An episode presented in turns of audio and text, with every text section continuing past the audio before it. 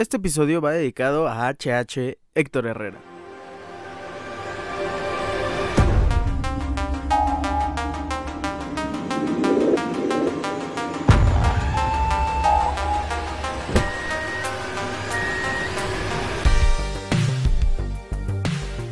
Si bien lo he dicho muchas veces, en la actualidad no me gusta ya como jugador de fútbol Héctor Herrera, creo que ya no está en el nivel con el que llegó a Porto o con el que lo vimos en Pachuca.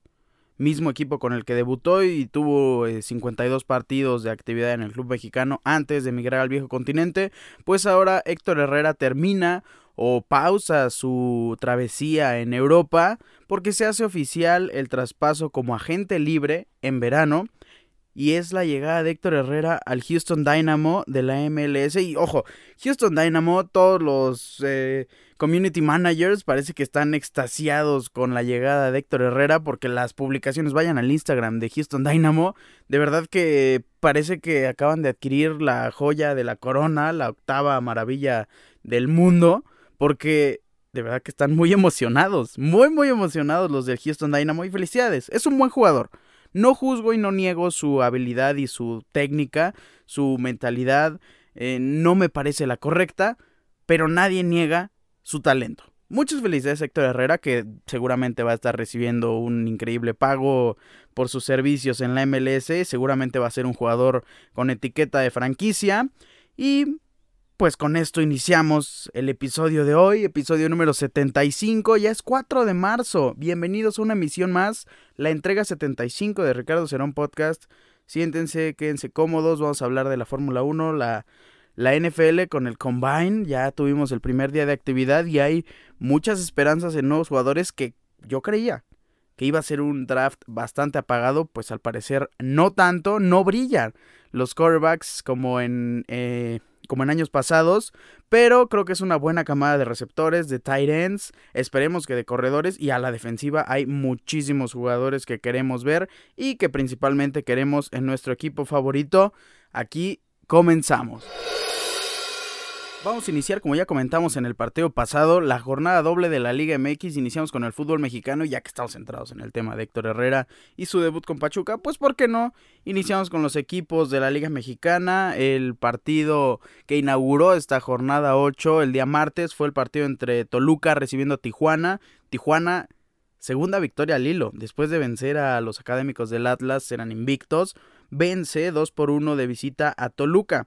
El día martes también se jugó el Puebla contra Juárez, donde el entonces líder de la tabla, pues se veía en un partido bastante razonable, bastante fácil para vencer a los Bravos de Juárez. Y no, el equipo del Arcamón empata uno por uno ante los Bravos y nos seguimos el siguiente encuentro. América en contra de Querétaro. Este empate que pues sella la despedida de Santiago Solari a la dirección técnica. Que ojo, el América ya hizo un comunicado oficial eh, diciendo quiénes serán su director técnico, sus auxiliares, todo su cuerpo interino. No va a ser oficial, o por lo menos es lo que se espera, y en próximos días estarán eh, avisando y comentando quién será su nuevo director técnico. Por por mientras, eh, Fernando, Ortiz va a ser el director técnico, Raúl Rodrigo Lara, su auxiliar, Peter Celamaque, auxiliar técnico, Paolo Pasione, preparador físico, y Francisco Martínez, también preparador físico. Ahí queda el cuerpo técnico interino para dirigir los siguientes partidos del América, que nada más y nada menos recibe a un equipo con nuevo director técnico en la jornada 9, a los Rayados del Monterrey. Ya estamos hablando de su nuevo eh, Rey Midas.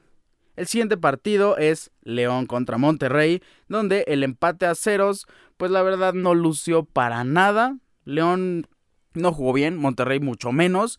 Y aquí viene la noticia del nuevo director técnico, pues regresa Víctor Manuel Bucetich a el banquillo de los Rayados en sustitución del Vasco Javier Aguirre. Esperemos que le vaya muy bien. Bucetich es el director técnico, yo creo que con más experiencia en toda la Liga MX. Vaya, su palmarés es gigantesco. Tiene mucha experiencia. Lo que sí creo que es su error o lo que ha hecho que no se mantenga en un puesto es que no ha cambiado sus métodos. Para mí, creo que Víctor Manuel Bucetich se ha quedado con toda esa mentalidad de antes y el fútbol progresa, avanza y evoluciona cada vez más y más rápido.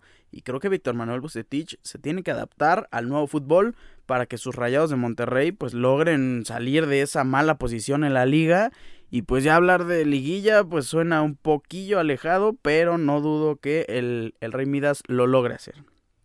Vámonos al siguiente encuentro porque Mazatlán recibió al Necaxa también en día martes, el último partido de, de este día y pues la verdad es que aburridísimo igual que León Monterrey, así son la mayoría de, de nueve partidos que vamos a tener de la Liga MX, mínimo cinco van a ser aburridos, así que no se esperen nada más, Mazatlán empata 0-0 contra el Necaxa y ya el día miércoles Atlas recibe a Pachuca, Atlas que liga su segunda derrota, Pachuca ahora líder de la tabla, vence a los zorros 1 por 0 de visita. El siguiente encuentro me pareció, no por ser aficionado al Cruz Azul, pero sí fue el encuentro de la semana, el mejor partido. Cada minuto nos regaló emociones, jugadas de un lado, jugadas del otro. No se quedó trabado el partido en ningún momento al inicio. Tigres eh, recibiendo a Cruz Azul en el volcán. Tigres inició bien, Tigres inició apagando a Cruz Azul por completo, no se veía nada del equipo cementero. Después se fueron igualando las acciones y Cruz Azul logró ahí emparejar todo el nivel futbolístico. Al final, Tigres la Cruz Azulea. Sorprendentemente, gol de Nacho Rivero al minuto 92 le da el empate 2 por 2 a Cruz Azul de visita. Repito, en lo que para mí fue el encuentro de la semana.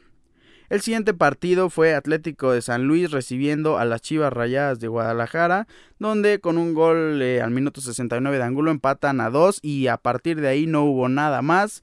Así se quedó el encuentro y las Chivas suman un empate más. Cerramos con el partido de Santos contra Pumas, donde al parecer Santos está regresando con todo porque vuelve a ganar y le vuelve a ganar a un grande.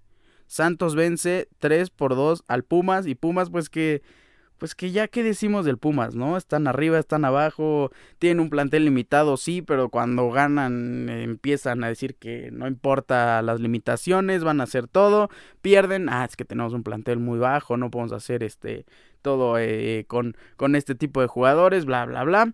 Pues Pumas se mantiene en séptimo lugar y vamos a decir la tabla. Puebla, eh, Pachuca está en primer lugar con 19 puntos, Puebla en segundo con 18, Tigres Tercer lugar, 17 puntos. Y un poco más alejado, ahí está cuarto lugar, Cruz Azul con 14 puntos.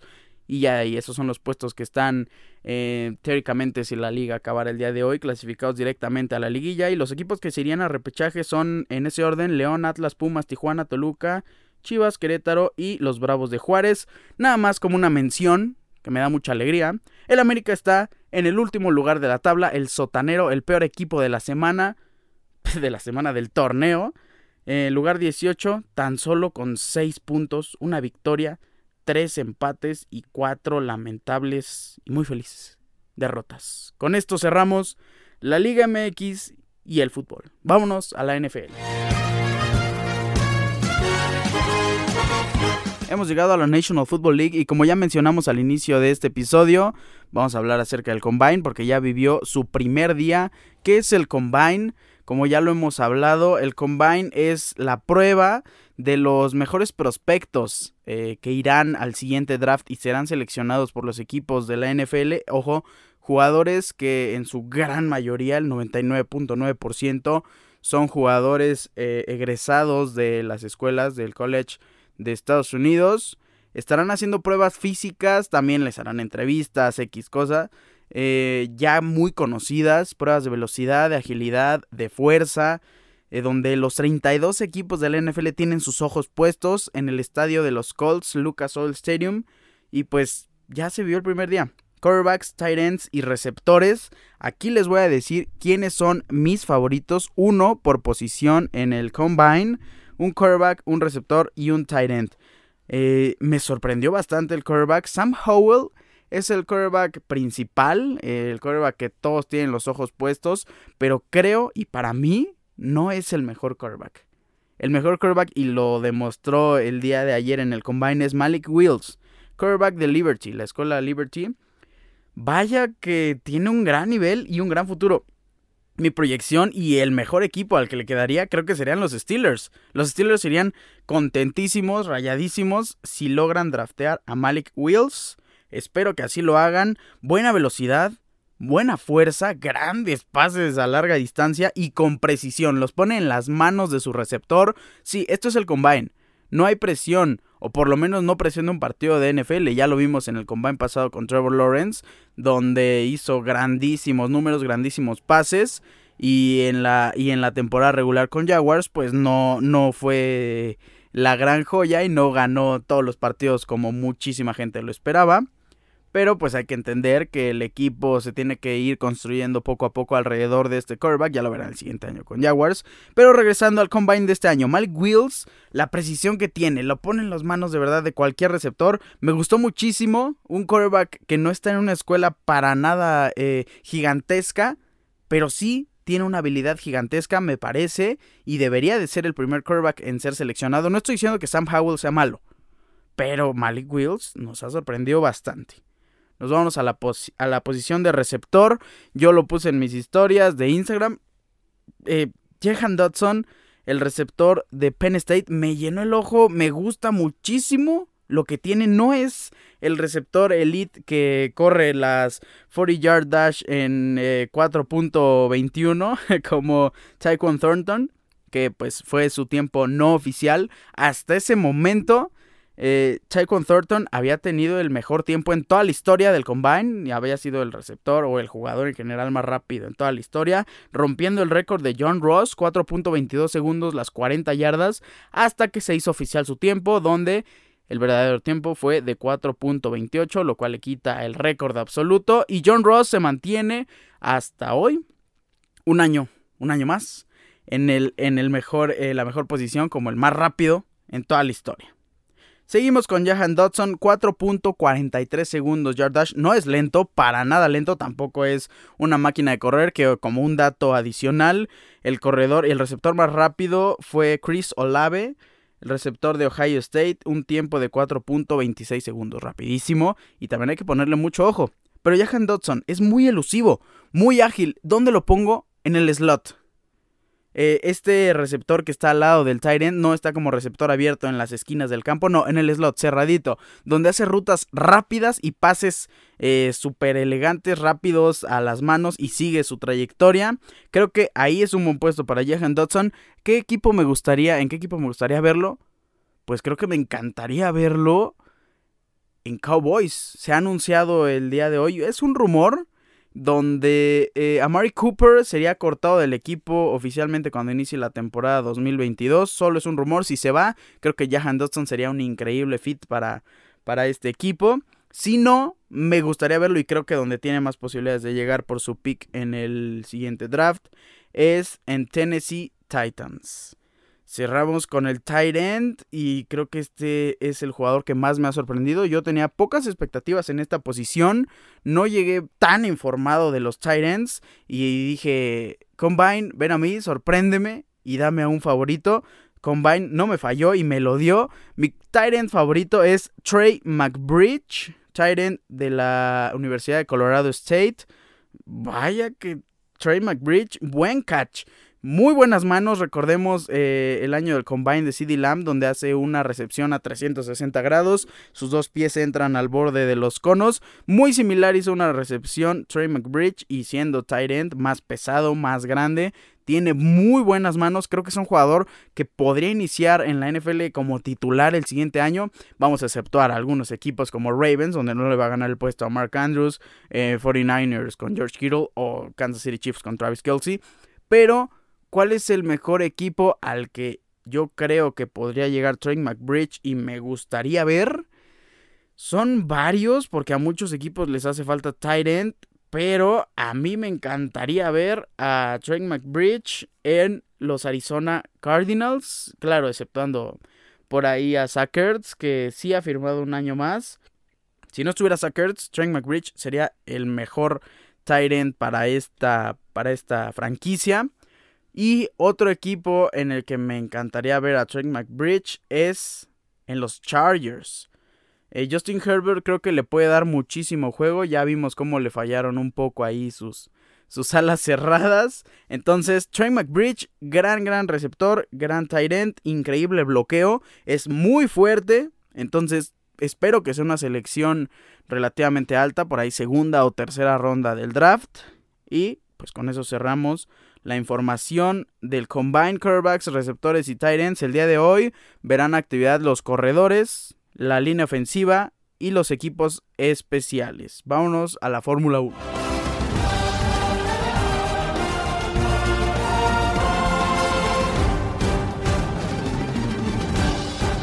Hemos llegado a la Fórmula 1 con muchísimas noticias que comentar. Nuestro piloto en turno, Charles Leclerc, el monegasco.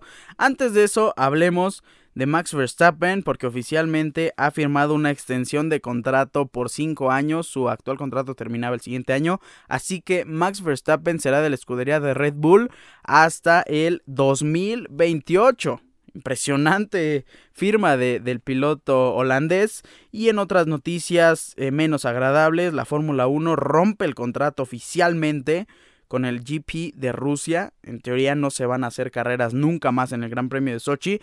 Como consecuencia de las batallas y el conflicto que tiene Rusia con Ucrania, también ha desatado un poco de incertidumbre con el piloto ruso Nikita Mazepin, ya que la familia Mazepin se comenta que tiene lazos muy estrechos con el actual presidente ruso Vladimir Putin. Pues Nikita Mazepin, Haas está analizando seriamente, al parecer, y el rumor todavía no es oficial, el rumor es muy grande. Creo que Haas ha tomado una decisión. Nikita Mazepin será relegado de su asiento y sería sustituido por Pietro Fittipaldi. Eh, no es la primera vez que ve la Fórmula 1 Pietro, ya sustituyó a Romain Grosjean pero pues el brasileño llega en un momento muy gris de Nikita Mazepin que está en serio gravísimo peligro su asiento en la Fórmula 1. En próximos días, si es oficial, estaremos viendo a la, a la escudería Haas anunciar esto. Pues esperemos que si Pietro Fittipaldi llega al asiento del equipo estadounidense, haga un buen papel. Porque está llegando un equipo que pues para nada está en buenos sitios. Ahora sí vámonos con nuestro piloto del día, el monegasco Charles Leclerc. Hablemos de Charles Leclerc, nacido en Montecarlo, Mónaco, el 16 de octubre de 1997. Charles comenzó su carrera en el karting en 2005, ganando el campeonato PACA de Francia en 2005, 2006 y 2008. En 2009 se convirtió en campeón de cadetes del campeonato francés antes de ascender a la KF3 en 2010, donde ganó la Copa Car Junior de Mónaco. Continuó en la clase KF3 para el 2011, ganando esta categoría del Campeonato Mundial de Karting, entre otros títulos. Durante ese año, Leclerc se convirtió en miembro de la compañía ARM. Leclerc ganó la categoría KF2 en 2012 con el equipo de ART Grand Prix, ganador del título WSK Euro Series, así como segundo en el Campeonato Europeo KF2 del CIK de la FIA y en el Campeonato Mundial de Karting Sub-18 del CIK de la FIA. En su último año de karting, en 2013, Leclerc obtuvo la sexta posición en el Campeonato de Europa KZ de la CIK de la FIA y terminó segundo en el Campeonato Mundial KZ de la CIK de la FIA, detrás del actual piloto de Red Bull Racing, Max Verstappen. Leclerc debutó en los monoplazas en 2014, corriendo en el campeonato de Fórmula Renault 2.0 Alpes para el equipo británico Fortec Motorsports. Durante la temporada consiguió 7 podios, incluyendo una doble victoria en Monza, para terminar segundo en el campeonato detrás de Nick de Bryce. Leclerc también ganó el título de mejor novato en la última carrera de la temporada en Jerez, terminando por delante del adolescente ruso Matevos Isakian. Leclerc también participó en una temporada parcial en la Eurocopa de Fórmula Renault 2.0 con Fortec como piloto invitado. En las seis carreras que disputó, terminó tres veces en el podio, ocupando el segundo lugar en Nürburgring, seguido de un par de segundos puestos en Hungaroring. Leclerc debutó en Fórmula 3 en 2015, compitiendo en el Campeonato Europeo de Fórmula 3. En la primera ronda de la temporada en Silverstone, Leclerc terminó doceavo, segundo y primero, en las tres carreras respectivamente. Obtuvo su segunda victoria en la siguiente ronda en Hockenheimring, ganando la tercera carrera, además de obtener dos podios en las dos primeras carreras. Leclerc ganó su tercera carrera en la primera de Spa-Francorchamps, que lo vio tomar la delantera en el campeonato. Tras estos éxitos iniciales, los resultados decayeron. No subió más al podio desde la fecha 7, pero eso no le impidió ganar el campeonato de novatos. En diciembre de 2015, Leclerc participó en las pruebas de postemporada con los equipos ART Grand Prix y Arden International en febrero de 2016. Nick DeBrice confirmó que Leclerc correría la temporada 2016. ART firmó con Leclerc la semana siguiente. El monegasco finalmente se consagraría campeón con una ventaja de 25 puntos sobre el segundo, Alexander Albon, con un total de 3 victorias. Leclerc disputó la temporada 2017 del Campeonato de Fórmula 2, sucesora del GP2 Series, con el equipo Prema. Ganó dos de las cuatro primeras carreras del torneo, pero tuvo doble abandono en la fecha del Principado de Mónaco. Posteriormente volvió a ganar en las carreras largas de Baku, Spielberg y Silverstone. En octubre se consagró campeón tras ganar la carrera número 19 de la temporada, sumando su sexta victoria a falta de disputarse otras tres carreras. En marzo de 2016 ah, se anunció que Leclerc sería uno de los dos conductores de la Academia de Pilotos de Ferrari y que sería piloto de desarrollo para Haas, eh, Fórmula 1 Team y la escudería Ferrari. Como parte de su papel como tercer piloto, Leclerc participó en las carreras sesión de prácticas de 4 GPs en la temporada, en septiembre del año siguiente se confirmó que el monegasco reemplazaría a Marcus Ericsson en Sauber, en los libres de Malasia, Estados Unidos, México y Brasil. Tras finalizar la temporada 2017 de la Fórmula 1, se dio a conocer la asociación de la compañía italiana Alfa Romeo con el equipo Sauber, y pocos días después se presentó el monoplaza de 2018 junto a sus dos próximos pilotos, Marcus Ericsson y Leclerc, este reemplazando a Pascal, Pascal. Con un gran inicio en la temporada, Charles logró en tan solo 8 carreras igualar a su compañero Marcus Ericsson en puntos, considerando que tiene 83 carreras mientras que Leclerc tan solo pues las 8. Debido a esto, entre otras cosas, como llegar a la Q3 y clasificando como octavo en Francia o su sexto lugar en Azerbaiyán, rumores lo apuntan a una llegada a la escudería Ferrari.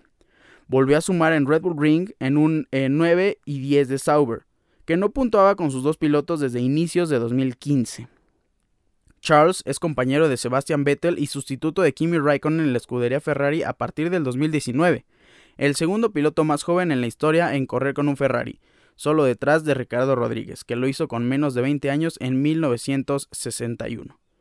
El 30 de marzo, y después de haber eh, dominado las prácticas libres 1 y 3, Leclerc se llevó la pole position en el Gran Premio de Bahrein con un tiempo de 1.27.866 a 294 milésimas de su compañero Sebastian Vettel y rompiendo el récord eh, de pista. En carrera tuvo un problema de motor y terminó tercero, subiendo así a su primer podio en la categoría. Tras tres carreras consecutivas siendo quinto, en su Gran Premio de casa tuvo un choque intentando remontar desde los últimos lugares, lo que lo obligó a abandonar en Canadá y Francia. Leclerc finalizó tercero. En Austria volvió a, hacer, la pole el sábado, pero en carrera fue superado por Max Verstappen. En una maniobra de adelantamiento del Red Bull a Leclerc, ambos monoplazas chocaron, pero la FIA, dos horas después de haber finalizado el Gran Premio, determinó que era válida. Sumó su cuarto podio al hilo en Gran Bretaña, pero en Alemania abandonó por un despiste eh, en la superficie mojada. Dos carreras más tarde, en el GP de Bélgica, Leclerc hizo la pole y finalmente ganó su primera carrera en la categoría, y la primera de un piloto monegasco, siendo líder en la mayor parte de las vueltas. Las celebraciones de su primera victoria se vieron afectadas por la muerte de Antoine Hubert el día sábado en la carrera de Fórmula 2. Una semana después consiguió su cuarta pole de la temporada en el circuito de Monza, que le serviría para amarrar la victoria al día siguiente, la primera de Ferrari en Italia desde 2010. En Singapur largó la primera posición nuevamente, pero perdió la carrera con su compañero Vettel. Y en Rusia, la cuarta pole consecutiva significó la primera vez que un piloto de Ferrari logró este hecho desde 2001. ¿Quién fue? Michael Schumacher. Finalmente terminó cuarto en el campeonato con 264, que incluyeron 7 poles, 2 victorias y 10 podios. Leclerc tiene contrato con Ferrari hasta la temporada 2024. El piloto monegasco se encontró en 2020 con un Ferrari que se mostraba claramente menos competitivo que en años anteriores, pero aún así en la primera carrera de la temporada en Austria, combinando algo de fortuna con una gran determinación en sus adelantamientos, logró finalizar en una excelente segunda plaza beneficiándose de una sanción a Lewis Hamilton. En las dos carreras siguientes, el monegasco no agregó más puntos a su casillero tras un accidente con su compañero Sebastian Vettel en Estiria, y de sufrir mucho con las gomas blandas en Hungría. Sin embargo, se rehizo rápidamente logrando su segundo podio en la temporada en Gran Bretaña, una tercera posición beneficiada por el pinchazo de Valtteri Bottas en los últimos giros. Una semana después, en el mismo trazado, remontó desde el octavo puesto de salida hasta el cuarto, en, el 2021, Charles empezó una nueva etapa con Carlos Sainz que sustituye a Vettel. Este mismo en el año, eh, en el Gran Premio de su casa, Mónaco, consigue la pole, pero no consigue ni siquiera disputar la carrera al día siguiente por un problema en su monoplaza. Leclerc había chocado en la clasificación tras marcar el mejor registro y esto dañó Palier de Ferrari. Sainz largó tercero y finalizó segundo en la siguiente carrera. En Baku, Leclerc obtuvo otra pole beneficiado por una bandera roja antes del final de la sesión y en la carrera Leclerc perdió rápidamente el liderato y terminó cuarto. Para finalizar esta temporada 2021, Charles Leclerc terminó en el puesto 7 con 159 puntos y su escudería Ferrari terminó en tercer lugar con 323.5 puntos. Y con esto cerramos la trayectoria de Charles Leclerc y la participación de Ferrari en este resumen de pilotos. Nos viene Red Bull Racing y estamos bastante contentos. Con esto también cerramos el episodio número 75. Gracias por estar aquí. No me voy sin antes recordarte mis redes sociales arroba ricardo-cerón- en Instagram, Ricardo Cerón en Facebook. Recuerden, Cerón es con Z. Tengan un excelente fin de semana y nos estaremos viendo el lunes con un piloto de Red Bull. Podría ser Checo, podría ser Max. Bye.